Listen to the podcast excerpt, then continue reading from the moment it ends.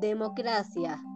Permite a la ciudadanía que exprese su opinión y que sea escuchada. Sin embargo, ¿qué es la democracia en Chile? ¿Qué función se le ha asignado? ¿La democracia realmente ha cumplido su función o realmente no lo ha hecho? Pues eso es lo que averiguaremos en Deconstruyendo la Democracia.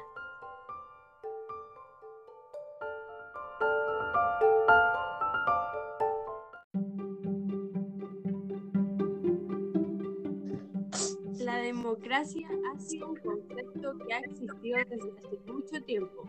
Se le ha dado una definición característica y un rol muy importante, de hecho. Sin embargo, han existido una serie de acontecimientos que nos hace preguntarnos, ¿todo lo que se dice de la democracia existe? ¿Realmente cumple con la función que se le ha asignado? Todas esas preguntas y mucho más las estaremos analizando. Por eso Fernanda Aguilera y Antonieta Flores les damos la bienvenida a Deconstruyendo la Democracia, donde les hablaremos sobre este tema el día de hoy nos enfocaremos en un país en específico, Chile. Acompáñennos a deconstruir la democracia de este país.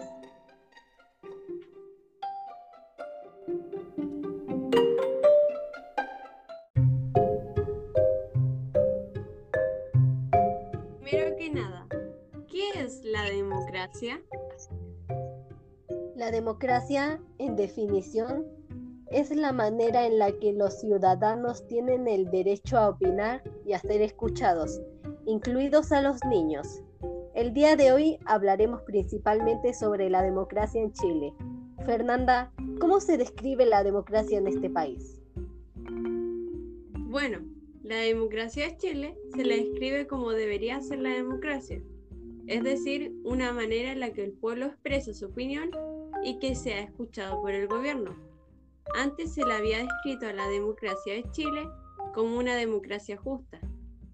Sin embargo, hace poco tiempo ocurrió un hecho histórico que cambiaría este pensamiento, el ya conocido estallido social. Pero para entender esta situación vamos a analizar detenidamente las características de la democracia y el mencionar ciertos acontecimientos que nos ayudará a entender el por qué ocurrió este acontecimiento.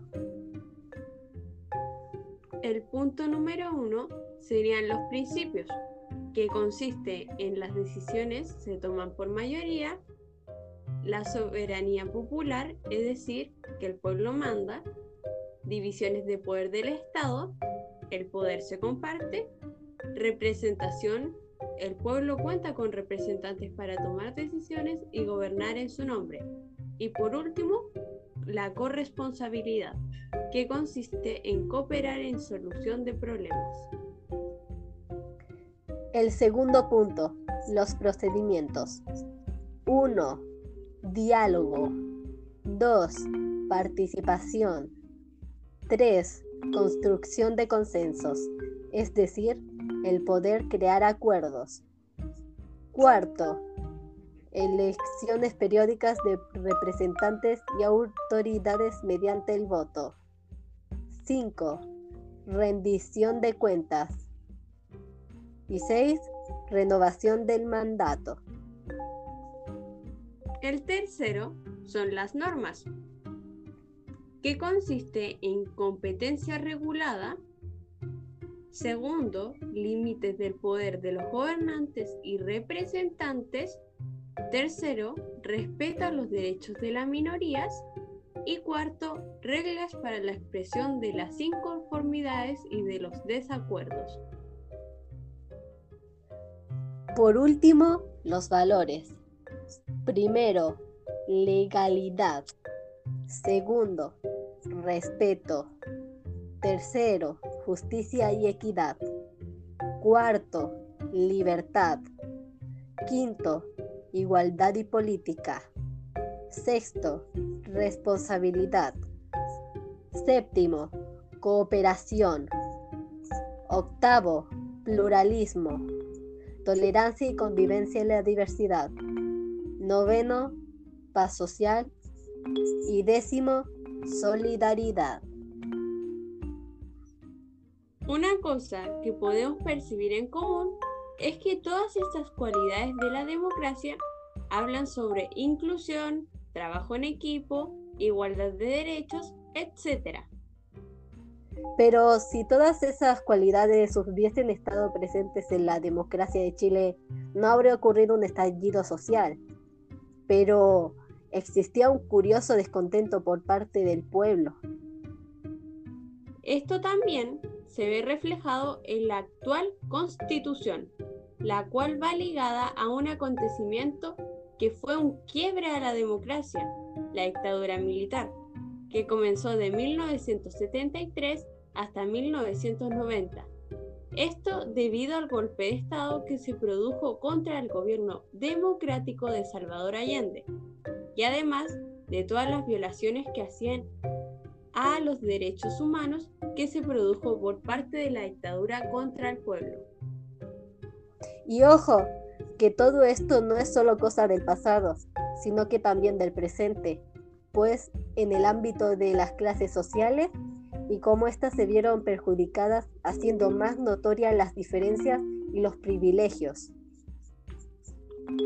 Esto ocurriendo durante y después de la dictadura. Por ejemplo, los jefes de empresas y sus familias fueron adquiriendo más privilegios y además aprovechándose del pueblo.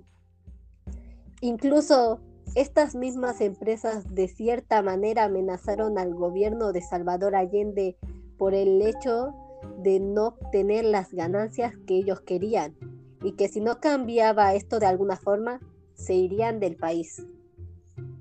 Exactamente. Todo esto acabó siendo un incentivo para una dictadura militar, en la cual no se respetó para nada a la gente con clases sociales inferiores, mostrando cómo es que uno de los principios y uno de los valores no fueron respetados, la soberanía popular y la igualdad. Por otra parte, como uno de los hechos actuales, también tenemos a los pueblos originarios, que sufren una gran exclusión y discriminación, lo cual es el motivo por el que no suele tener una participación en democracia, porque no se sienten representados, debido a que la mayoría del tiempo fueron infravalorados y excluidos por el resto de los ciudadanos. Es como el caso de un niño que no quiere ir al colegio debido a que sufre bullying por parte de sus compañeros. De este modo, valores de la democracia como el respeto, la igualdad y la solidaridad y el pluralismo, tolerancia y convivencia en la diversidad no fueron respetados. Ahora que tocamos el tema de hechos ignorados, nos gustaría mencionar cómo otras cualidades de la democracia no fueron respetadas y que tienen que ver con este tema, las cuales son corresponsabilidad, que es cooperar en la solución de problemas, diálogo, responsabilidad, justicia y equidad, construcción de consensos y solidaridad. Antonieta, ¿por qué estamos diciendo que estas características de la democracia no son respetadas en Chile?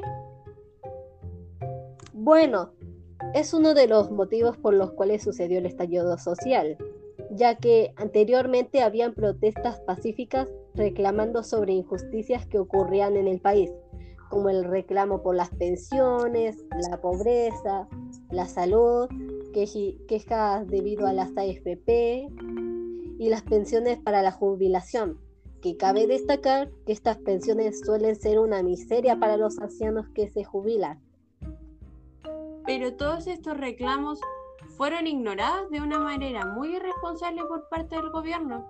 Además que también existió una serie de violencias por parte de las Fuerzas Armadas contra los manifestantes.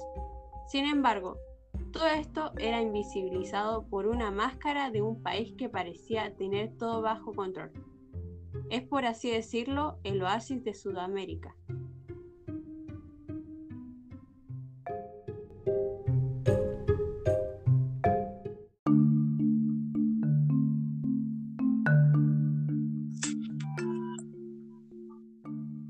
Finalmente, a modo de conclusión, opinamos que la democracia en Chile no se cumple. O al menos no en su totalidad, ya que algunas personas no se sienten identificadas con sus representantes ni con el modo de gobierno. Además, tampoco han llegado a escuchar a toda la ciudadanía, de esta manera incumpliendo la función principal de la democracia, la cual era el escuchar la opinión del pueblo. Cabe destacar que también suelen ser excluidos y discriminados ciertos grupos de ciudadanos, como lo es en el caso de los pueblos originarios. Por demás, este descontento ya había sido manifestado a modo de manifestaciones pacíficas, pero desgraciadamente el gobierno no escucha estos reclamos.